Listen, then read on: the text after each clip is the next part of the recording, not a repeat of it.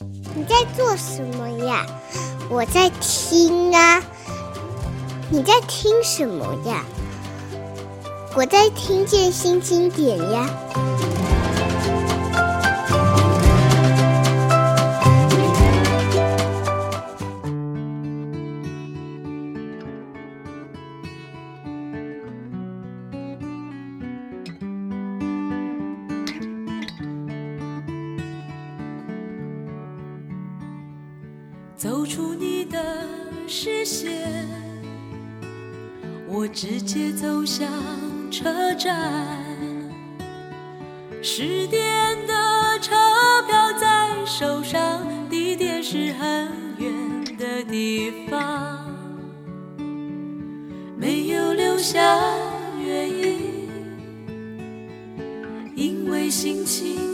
勇气。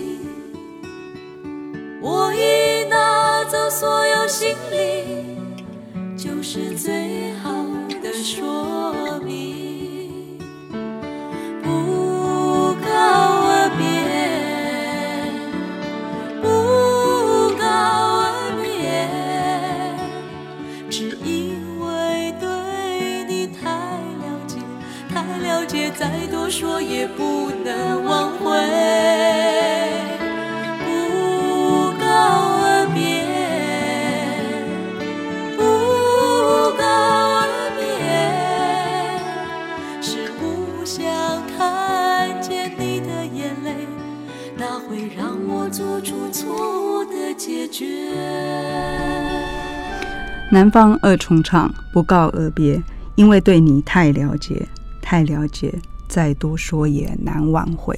这个歌其实是我在这个访问之前问江儿说，你可不可以推荐几首跟你成长或者说你喜欢的歌哦？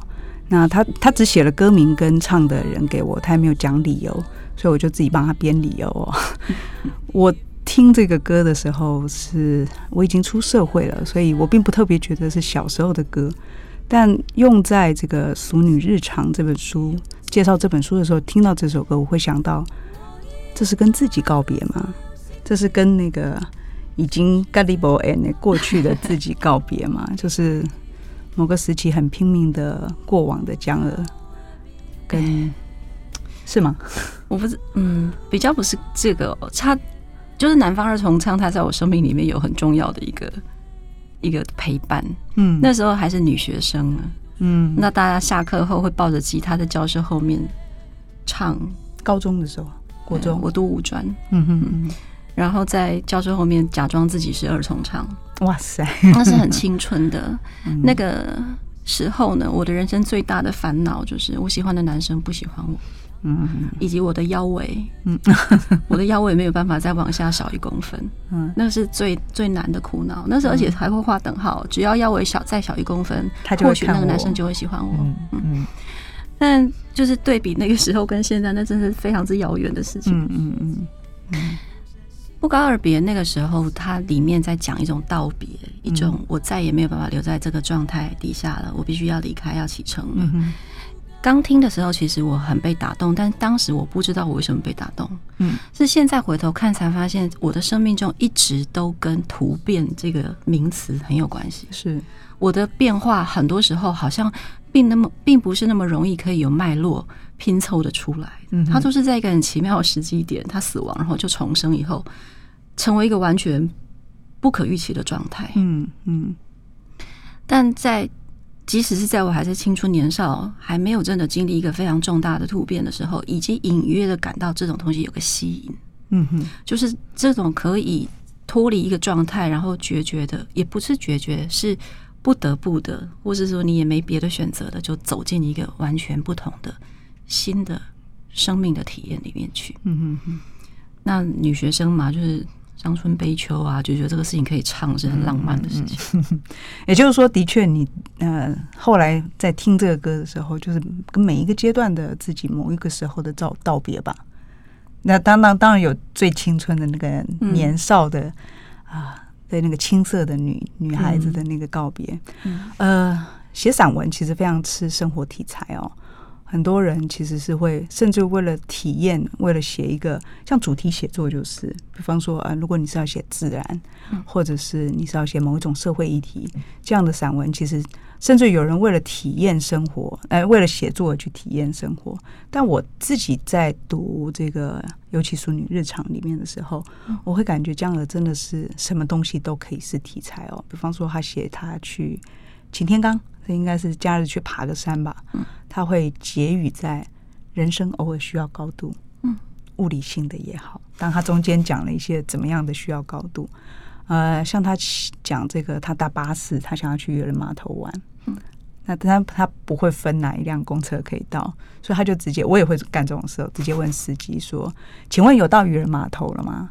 那司机完全不理他，他还给他一台可下台阶，再问他一次。结果到最后，这个司机就走了，他也没有生气哦。有人会很生气的，甚至于还会打电话去这个公车总站去去咨询哦，把号码记下来。也许你以前会生气，但他最后写说：“我曾经随着世界的引导，追求功利社会的表现，却没有想到在放弃上进心之后，意外得回一种幽默。”也就是说，他是用一个，哎，他也不容易啊。他这样一整天都要塞在路上，嗯就是他用另外一个方式去包容他。也许你会用阿 Q 来想，可是反过来说，这不是这不是随时的阿 Q，它是整个心境的一个转换。那比方说，他去写他逛 IKEA，他会说 IKEA 其实是一个有点阴险的地方，因为你会在里面这个看到自己，就你已经忘记了男人，可是你会忘，你会想起来说，哦你跟他在这里买过什么什么东西。但我喜欢的是一句说，那个 IKEA 家具都要自己组装嘛。嗯，他说拆掉重锁，锁完再拆，一不小心连人都拆散了。因为那个两个人会吵架嘛，就是你那边干嘛锁那么紧？刚不是叫你不要锁那么紧吗？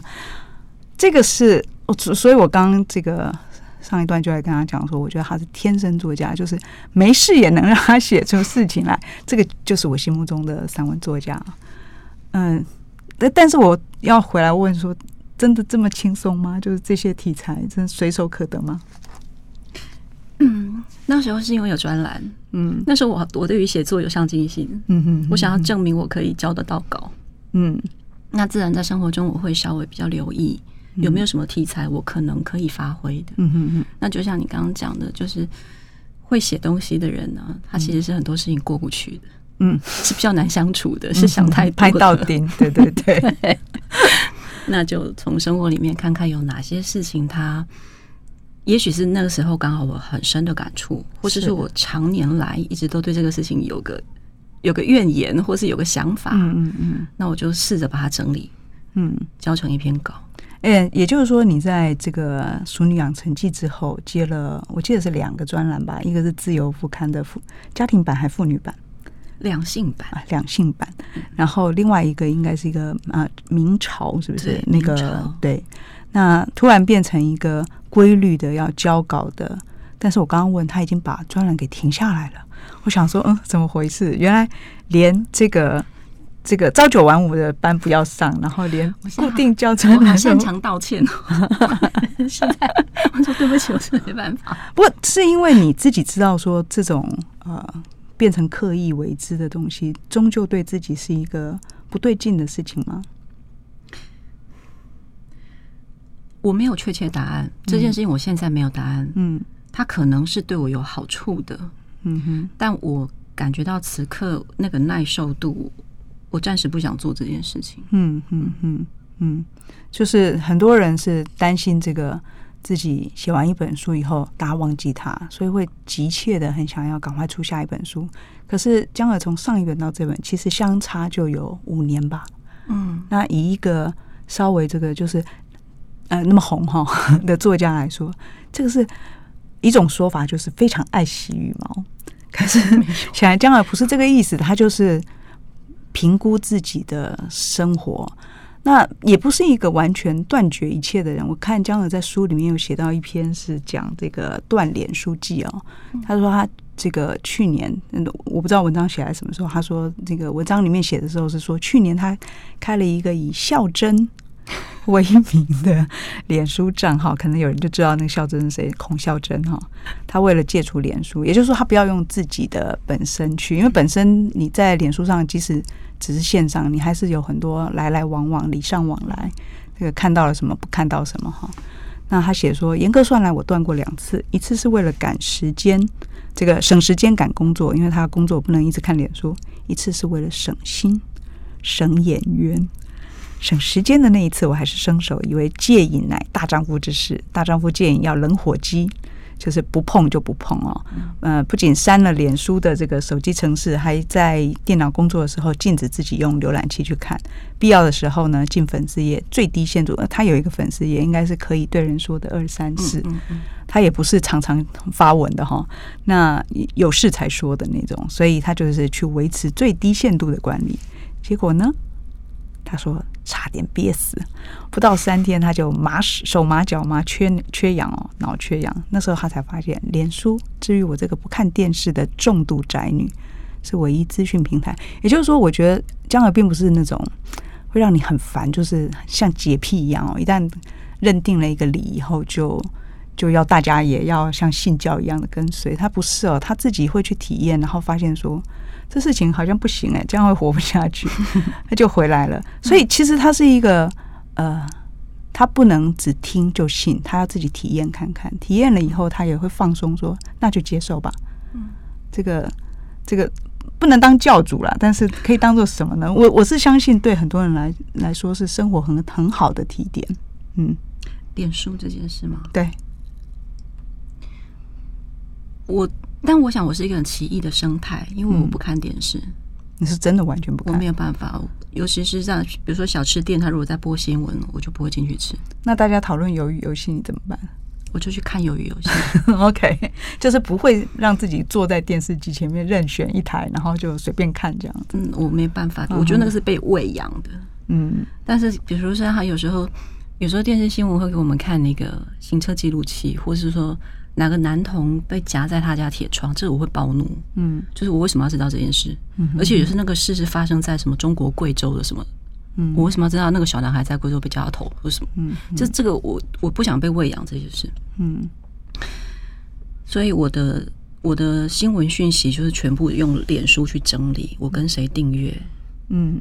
然后国外的哪些，然后以及我觉得想要追踪的，嗯，一些意见人士，嗯，想要知道他们讲什么，是这样我才不会跟世界脱节，嗯。然后当中真的很重要，就是呃，我个人欣赏的人，他们有时候会从生活里面发出各种对于生活的感言呢，我觉得对我都很有启发性。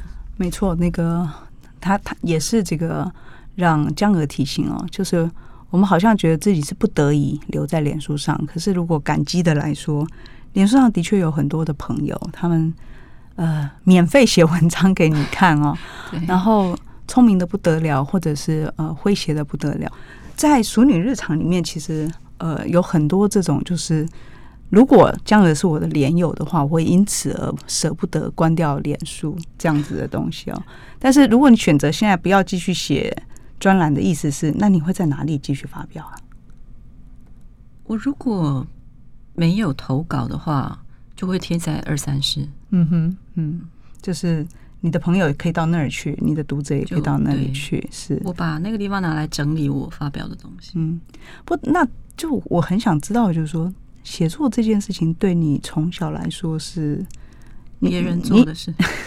不关我的事。你小时候喜欢看谁的书？好了，我我看过你画那个，你画过琼瑶，画过这个呃什么，就是诗集席慕蓉，对不对？在在在讲好迷席慕蓉，对 对，就是也是不告而别那个时代啊，就是南方儿童这样。对，你会抄他的诗？会去买很漂亮的纸，嗯，有有香味的那种纸，对不对？是不至于，但就会去练字体，嗯，用美术字抄袭慕容的诗或一两句话。嗯，这真的很难，也也不能说很难想象，就是我们都有那样的一段啦。可是因为看江儿的书的人回想那样一段，会觉得真的吗？嗯，所以你小时候并没有想要变作家。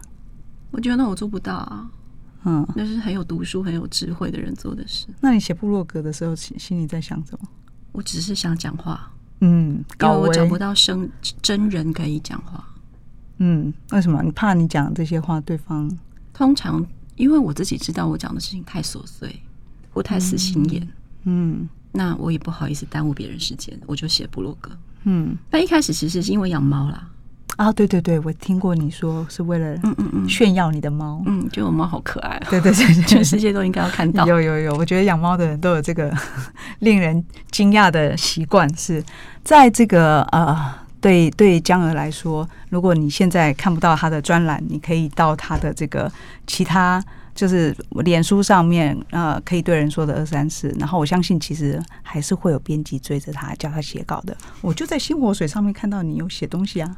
对，然后我就把它辞掉，我也好好道歉，对不起，对不起大家。所以所有的人都都都没有办法得到那个完整的江娥哦。我们期待他自己，呃，继续把自己交出来好了。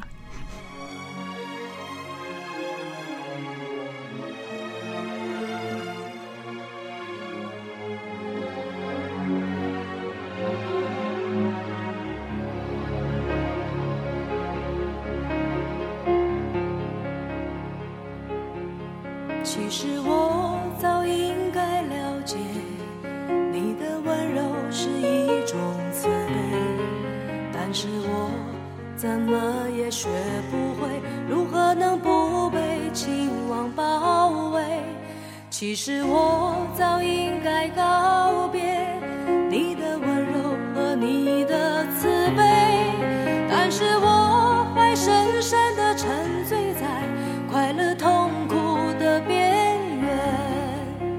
你温柔的慈悲，林良乐。温柔的慈悲，这是我非常熟悉的一首歌，也是我去 KTV 会点的歌哦。那我在请江鹅推荐我这个希望介绍什么音乐的时候啊，选了这一首哦。那所以一样，我也会猜说为什么他要给这首歌，他的版本可能可能跟我的不一样哦。我在读他这一次的《淑女日常》的时候，除了喜欢之外，感觉到了一种。他对这个世界开始有了温柔的慈悲哦，呃，过去他排拒过的某一种事情，他现在已经养出某种宽和纳受。是见山又是山的感觉，好像把自己跟外在的纠葛有了一个很好的丈量，然后把它放下来。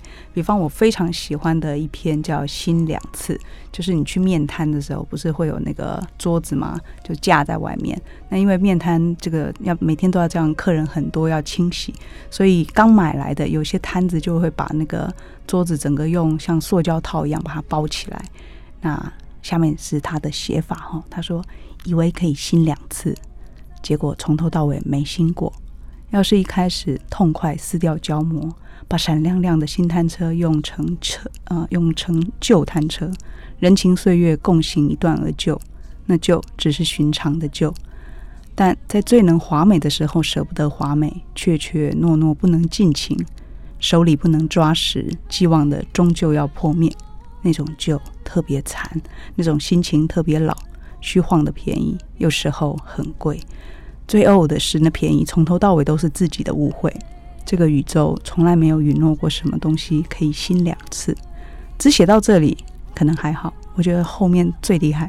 他说：“我怕他们不知道这一回事，也怕他们知道这一回事，但无所谓。”呃，这个我读完这篇的时候，瞬间有一种这个起鸡皮疙瘩的感觉。不是说他讲了一个什么样的大道理，而是他那个体会是微小到大部分人都会都会漏掉。但是真的，我们生活里面有好多人就是这么矜持，一点都不肯让自己好好的心一次。嗯啊，这个这是很心痛的事情，很舍不得的事情。就我们刚没有，就是真的是，嗯，就是对自己的生活那么。那么亏欠自己，是对哈，嗯、就是我觉得他这个体会就是，哎，我其实很难逼他在讲什么，因为他已经把所有的最最准确的感受都写在里面了哈。呃，在那个这本书的后面有一些推荐人，当然都是我们很喜欢的作家，当然也有这个呃谢宇轩啊这些人。那其中一个作家卢慧欣，他对这本书有一段推荐哦，他说：“你这个。”怎么说呢？就是写出不违逆自己的素性，独特不偏不倚，又能顺应当下，其实是很难的哦。所以，这个《熟女日常》其实写完了以后，让我们有一种这个世界总是有很强的风在吹向某些地方。现在正在讨论什么？现在正在流行什么？现在的主流话题是什么？那江儿也不是不会被这些东西吹动，但是他会帮你用一种方式拉回来，让你一念生一念息。简单说，就是一种简单的日常智慧。你这个要练成这样，其实很苦吧？结果看起来是好，但是那个、人生是苦的啊。嗯嗯，你的家人看你的书吗？我不知道啊、哦，真的、啊。我有寄回去当做交功课，就是，那没有人给你回馈，他们就会给我相当正向的回馈，就正向到我觉得他们可能不是很认真看。啊，你怎么这样子嘞？人家搞不好是真的很正向啊。对，但是他们对我很支持，是，我很感谢，非常感谢。那剧他们也看吗？我不知道，拍摄感东西吧。就是爸爸妈妈说那长得实在不像我，我们家人感情不好。啊，就是我们家人都很独立性啦。嗯哼，我们家四个人有四台车，OK，你就知道那个互相迁就程度有多低，就互相独立的程度有多高。对，但他不是互相怨恨哦，他就只是我们各有自由的。嗯哼哼哼，对，养出江儿这样的孩子，应该也是很自豪的，因为你自己没有那个独立性，你看别人的独立性不会看顺眼的。就是你黏着别人的话，你会希望别人也是要黏着你的。关于淑女的日常，还没有什么想要跟我们讲的？好，呃，我还是想要说一句，就是如果说真的想要在生活中有一些自自在，或者是说稳定性，有种智慧，那件事情没有办法用聪明达到，那个全部都要从日常生活的鸡毛蒜皮累积起来。嗯，认真去看你开心的事情，不开心的事，认真的去避免你不开心的，认真去追求你开心的，然后它会有一种突变的路径，要么让让你获得胜利，要让你，要么让你获得失败死亡，然后他会有重生。嗯，然后就就捡到一块金子，看起来是不能去强求答案，而是答案会会悟出来，是吗？因为强求的答案是想象出来的，嗯哼，但事实上每个人的内在的那个，就是你内在的那个黄金的样子，那个样貌呢，你不遇见的时候是不知道的，嗯嗯嗯。那个很多人可能知道啊，喜欢江儿的人或常听他这个 podcast 的人可能知道，他其实有在研究人类图。那我也听江儿的 podcast 讲哦，就是呃。寻找自己，那这人类图有一个有一句话很很容易吸引人，就是恢复你的原厂设定嘛。嗯、就是我们其实追求很多东西，会让自己加了很多叮叮当当的东西，嗯，觉得这样就很棒。可是显然不是很棒哦，因为很多事情是原厂的东西，你没保护住的话，你会你也就跳没，然后你会受伤，你会你会歪掉，你不知道。那当然有很多人去整蛊啦，有很多人开始补自己啦，但是那是对的吗？呃，今天节目的最后，我想就让江儿再再补一个事情，就是对于日常要怎么，因为我们很多人还是要上班的，很多人还是要接专栏的，嗯，那这样子的人怎么办呢？就是要怎么恢复原厂设定？我下面红环。如果这个生活目前是你不能抗拒的模式啊，然后你的身体也吃得消，你就认真跳进去。嗯，你认真跳进去就知道极极限在哪里，或是可能性在哪里。嗯，这个东西站在水池边，只是想想不出来的。你会在里面感到窒息的时候，看见答案。淑女日常，你以为你看到的是日常，可是那是非常重要的自己的一部分。谢谢江儿，谢谢，谢谢你。